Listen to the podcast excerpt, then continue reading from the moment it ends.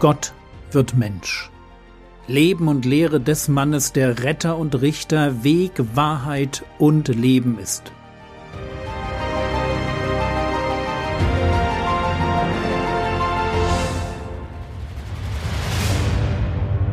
Episode 3 Vom Urheber, Erhalter und Ziel der Schöpfung. Wir wollen Jesus von Nazareth kennenlernen. Aber dieser Mensch, Jesus aus dem Ort Nazareth, hat eine Vorgeschichte. Man kann seine Biografie nicht mit den Worten geboren wurde er am Weihnachtstag in Bethlehem, man kann seine Biografie mit solchen Worten nicht beginnen. Das wäre einfach nicht die ganze Wahrheit. Auch wenn es, wie wir noch sehen werden, wahr ist.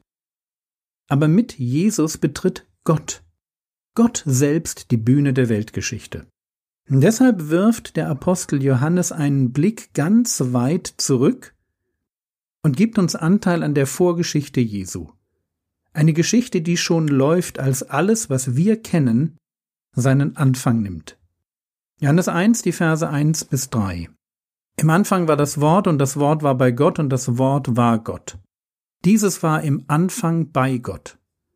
Alles wurde durch dasselbe und ohne dasselbe wurde auch nicht eines, das geworden ist. Alles wurde durch dasselbe. Gott, das Wort, steckt hinter der Schöpfung. Durch das Wort erschafft Gott alles. Das ist ein ganz wichtiger Punkt. Er beantwortet die Frage, ob Jesus ein geschaffenes Wesen sein kann. Zum Beispiel ein Engel oder ein Mensch. Und die Antwort lautet nein. Es gibt zwei Kategorien von Dingen. Dinge, die geschaffen wurden und Dinge, die nicht geschaffen wurden, also ewig sind. Weil nichts von dem, was geschaffen wurde, ohne das Wort entstand, gehört das Wort selbst nicht in die Kategorie der geschaffenen Dinge. Es ist da, aber es ist nicht Teil der Schöpfung. Es ist Gott. Und jetzt verstehen wir vielleicht, warum Johannes in Vers 2, wenn er sagt, dieses war im Anfang bei Gott, genau das wiederholt, was er schon in Vers 1 geschrieben hatte. Er möchte unbedingt die Nähe des Wortes zu Gott betonen. Er will den Eindruck vermeiden, das Wort wäre nur Mittel, nur ein Werkzeug, das Gott der Vater für die Schöpfung gebraucht. Aber es ist mehr. Es ist Gott, der durch das Wort das selbst Gott ist, wirkt. So wie ich es gestern gesagt habe, im Schöpfungsakt verschenkt sich Gott an die Schöpfung. Er bleibt im Erschaffen des Kosmos nicht distanziert, sondern wird persönlich, spricht, nimmt auf eine geheimnisvolle Weise Anteil an der Schöpfung. Er wirkt in die Schöpfung hinein, gibt sich in ihr zu erkennen, und gibt ihr Anfang und Ziel. Johannes 1, Vers 3 Alles wurde durch dasselbe und ohne dasselbe wurde auch nicht eines, das geworden ist. Wenn wir uns mit Jesus von Nazareth beschäftigen, dann haben wir es mit dem Schöpfer in Menschengestalt zu tun. Klingt irre, oder? Wenn die Jünger morgens neben Jesus aufwachten, lag da der Schöpfer der Welt. Und genau das will uns Johannes sagen.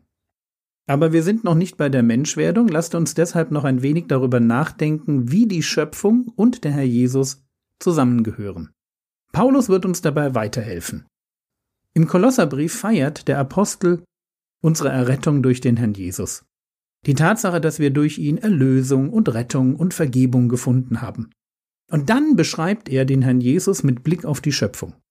Kolosser 1, Vers 16 Denn in ihm oder durch ihn gemeint ist Jesus, denn durch ihn ist alles in den Himmeln und auf der Erde geschaffen worden, das Sichtbare und das Unsichtbare, es seien Throne oder Herrschaften oder Gewalten oder Mächte. Derselbe Gedanke wie in Johannes 1, Vers 3. Alles wurde durch dasselbe. Nur dass Paulus noch ein wenig ausführt, dass mit alles wirklich alles gemeint ist. Die sichtbare und die unsichtbare Welt. Mit der Aufzählung Throne, Herrschaften, Gewalten, Mächte sind geistliche Mächte, also Engel gemeint. Die Christen in Kolosse standen in der Gefahr, den Engeln etwas zu viel Aufmerksamkeit zu geben. so wie das heute in christlich-mystischen Kreisen auch wieder modern wird. Aber auch sie, die Engel, sind nur Teil der Schöpfung.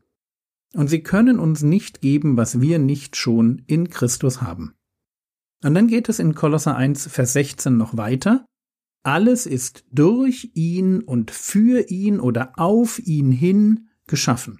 Nochmal, alles ist durch ihn und für ihn geschaffen.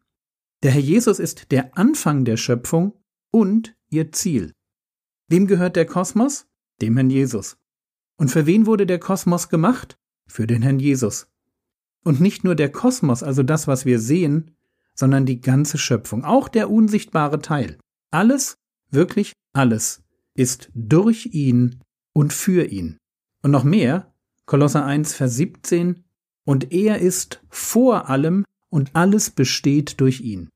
Der Herr Jesus ist vor allem. Und mir scheint, hier geht es nicht zuerst um Hierarchie im Sinne von er ist die Nummer eins im Universum. Ohne Zweifel. Logisch, er ist der Schöpfer. Sondern hier geht es um die zeitliche Abfolge. Und wenn wir über Jesu Verhältnis zur Zeit sprechen, dann stoßen wir an eine Grenze weil Zeit ein Aspekt der Schöpfung ist. In Johannes 8, Vers 58 formuliert Jesus deshalb auch, ehe Abraham war, bin ich. Seine Existenz ist streng genommen nicht in Vergangenheit, Gegenwart und Zukunft einzuteilen. Gott ist ewig. Er ist der Ich bin. Und deshalb ist er vor allem. Er war schon da, bevor die Schöpfung überhaupt ihren Anfang nahm und mehr noch, Kolosser 1, Vers 17, der letzte Teil, und alles besteht durch ihn. Hast du dich schon mal gefragt, warum das Universum, das Gott aus dem Nichts erschaffen hat, nicht einfach ins Nichts zurückplumpst?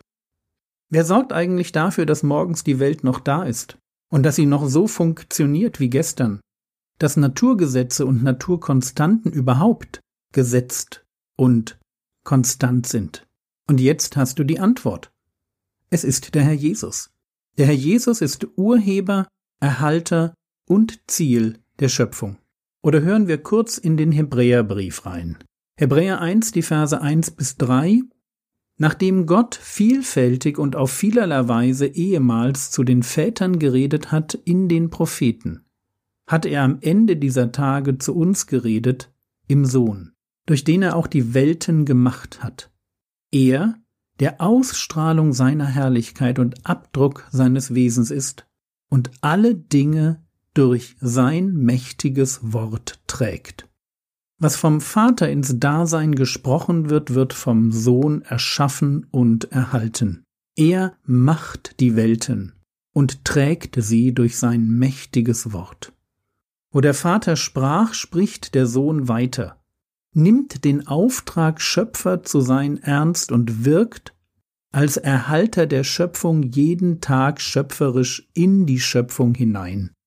Der Sohn spricht und sein mächtiges Wort trägt die Schöpfung. Sorry, wenn ich tragen höre, dann denke ich an Jesaja 40, Vers 11. Ich kann nicht anders. Dort heißt es, er, nämlich der Messias, wird seine Herde weiden wie ein Hirte, die Lämmer wird er in seinen Arm nehmen und in seinem Gewandbausch tragen. Was für ein Bild! Da ist ein Hirte, der seine Herde weidet, und ein kleines Lamm, das nicht mehr mitkommt, wenn die Herde weiterzieht, und dieses kleine Lamm wird getragen. Und genau so trägt der Schöpfer seine Schöpfung ans Ziel, Tag für Tag für Tag, durch sein mächtiges Wort.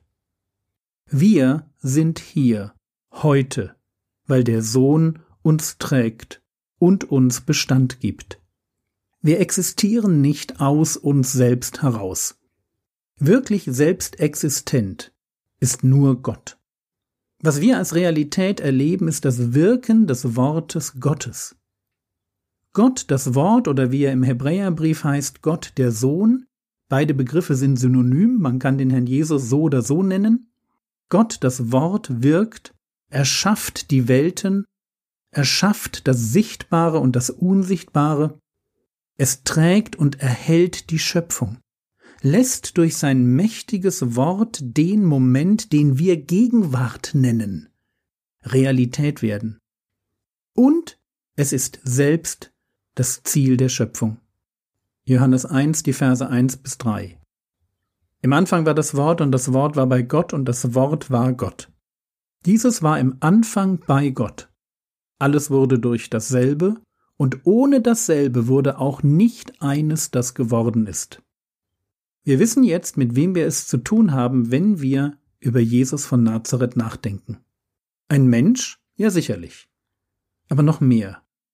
Gott, das Wort, Gott, der Sohn, Urheber, Erhalter und Ziel der Schöpfung, so wie er es selbst über sich bezeugt. Offenbarung 22.13 Ich bin das Alpha und das Omega, der Erste und der Letzte, der Anfang und das Ende. Amen.